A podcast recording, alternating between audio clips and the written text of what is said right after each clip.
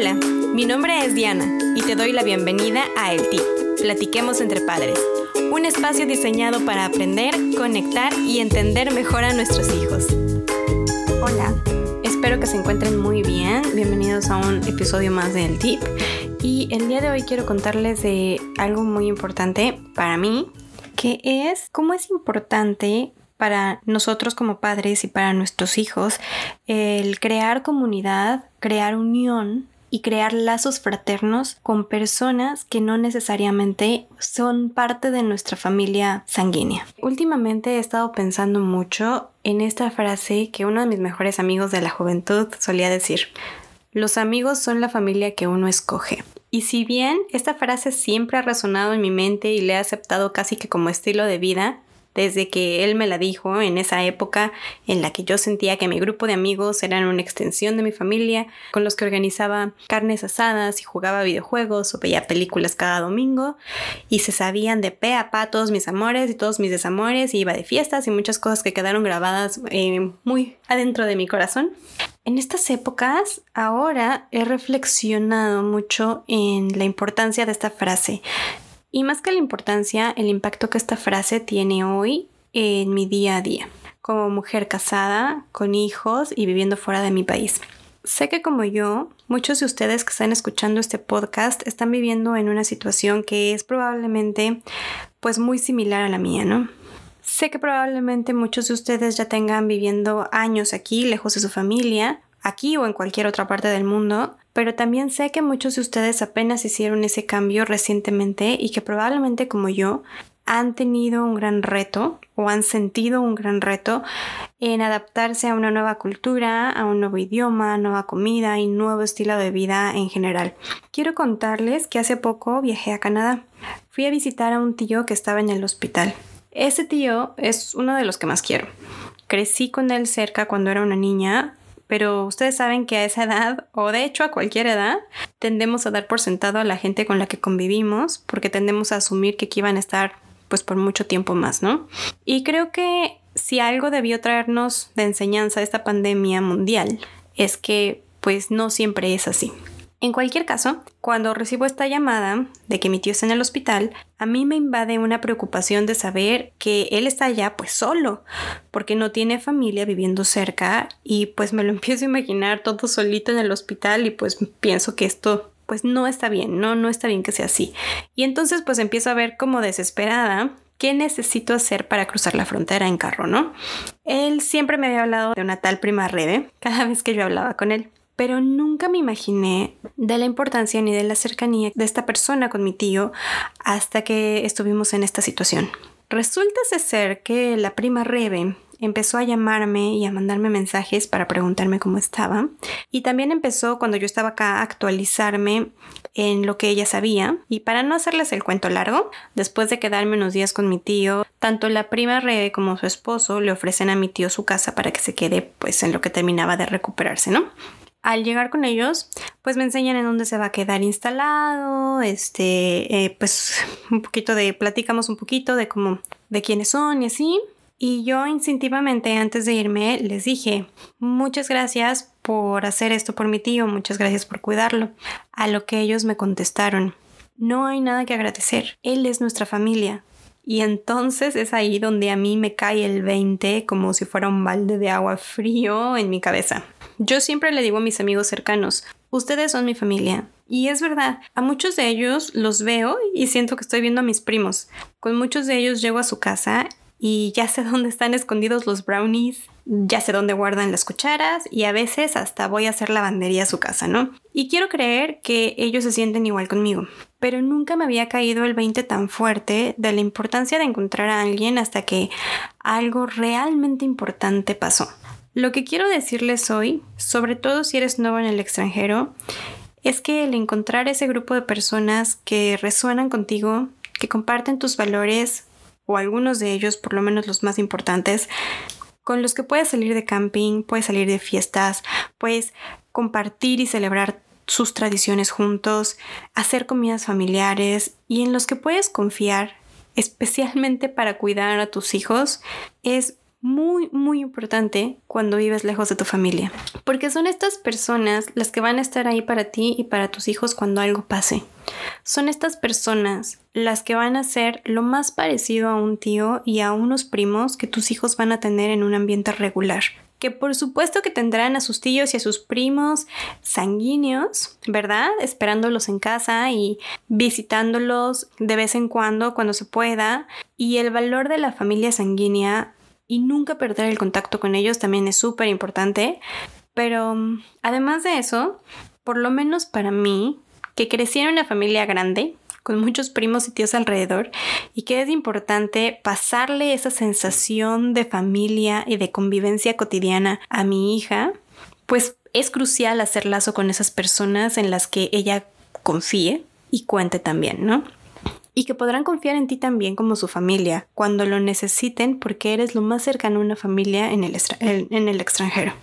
Y bueno, si nos vamos a los beneficios tangibles de cultivar amistades sanas y fuertes, pues podemos encontrar varios para ti, pero sobre todo también pues de lo que es este podcast, ¿verdad? Para tus hijos, porque tener ese tipo de lazos va a incrementar su sentido de pertenencia y de propósito, del que tanto hemos hablado en este podcast que es indispensable que todos los niños desarrollen para su bienestar. Y pues ya de paso, pues les ayudas a mejorar su confianza en sí mismos y su, y su, y su autoestima, ¿no? Que ellos sepan que tienen gente en la que pueden confiar, porque ellos no te van a decir todo a ti.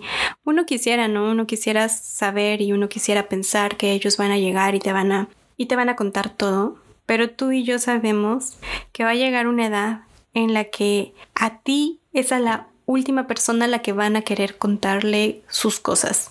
Y todos tenemos esa tía a la que decimos, si yo me voy de mi casa, me voy a casa de mi tía. El día que no quieran hablar contigo, el día que no quieran estar contigo.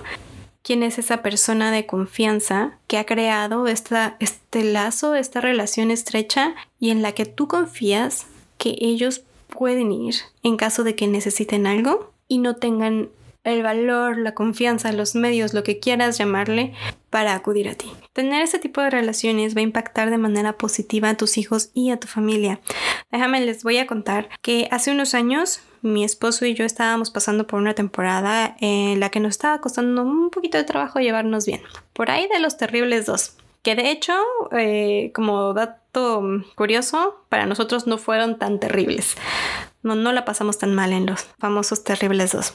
El caso es que nuestros amigos se dieron cuenta de esto y entonces un día llegó mi esposo y me dijo, Thomas acaba de hacer una reservación para mañana ir a desayunar. Para darles un poquito el contexto, ellos estaban quedando en mi casa el fin de semana porque viven hasta el fin del mundo, diría mi hija. el caso es que Thomas le dijo, hice una reservación para tal restaurante para que vayan, hablen, conecten, limen sus asperezas y no se preocupen por Emma que nosotros la cuidamos. Y pues nosotros eso hicimos. Y significó tanto para nosotros que hoy es día que aún lo recuerdo. Porque a veces entre que no tienes familia cerca y el cansancio de la casa y el trabajo y los hijos es casi imposible encontrar tiempo para estar en pareja. Y nosotros estábamos pasando por uno de esos momentos y Tomás abrió este pedacito en el tiempo en el que pudimos sentarnos tranquilos como personas civilizadas a platicar, ¿no? Y, resolver lo que sea que teníamos que resolver en ese entonces, que la verdad es que ya no me acuerdo. Entonces, aquí es donde yo quiero darte el tip de la semana. Encuentra tu tribu. Tómalo de una persona que tardó mucho en encontrar a alguien con quien se sintiera cómoda en el extranjero. No estoy diciendo que vayas a hacer amistad con cualquier persona que se te tope enfrente, pero sí que muchas veces, o más bien el 100% de las veces, depende de nosotros y de poner ese granito de arena. Movernos y salir a conocer gente. No te quedes encerrado en tu casa esperando a que llegue a ti. Sé que es complicado justo ahora porque pues pandemia, pero aún así hay muchas oportunidades allá afuera. Por decir, mi primera amiga que ahora puedo presumir que es mi familia, la conocí en un voluntariado y nos tomó cinco horas juntas y viajar casi todo Washington para convivir cada vez que queríamos vernos, pero esta persona es la que estuvo en el hospital a unos días de que mi hija nació, ¿no? Con la que hoy en día mi hija dice que solo los necesita a ellos en sus cumpleaños y no más. Hoy en día puedo decir que me siento muy bendecida y afortunada de que más familias a lo largo de los años se han unido a mi tribu. Eso me llena el alma de una manera que no les puedo explicar y eso ha sido súper útil, sobre todo en pandemia, ¿no? Porque cuando no puedes juntarte en grupos grandes, y tú sabes que los niños necesitan convivencia para generar todas esas experiencias que les generen todo el conocimiento y las habilidades que necesitan para poder desarrollarse sanamente.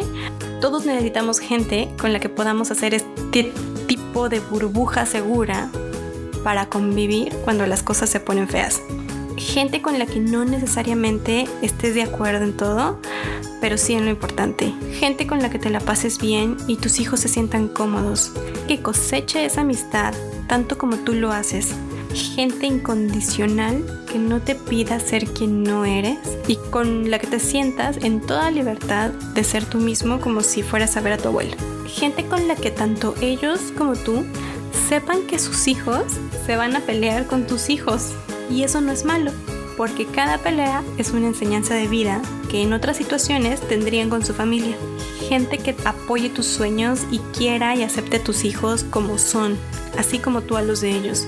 Gente con la que te sientas en confianza de que si algo pasa, puedes dejar a tus pequeños y ellos estarán bien, porque en este país por lo menos te van a pedir en la escuela, cuando tus hijos vayan a la escuela, con quién pueden dejar salir a los niños en caso de que a ti te pase algo y tienes que tener a ese alguien de seguridad, a ese, alguien de confianza que pueda ir a la escuela y recoger a tus hijos. Porque hace unas semanas mis amigos tenían que salir del estado y necesitaban ayuda para cuidar a su hija y se fueron tranquilos de saber que tienen amigos slash familia aquí apoyándolos con eso. Seguros de que tenían una línea de soporte aquí que cuidó y amó a su pequeña lo mejor posible. Creen y cultiven sus tribus.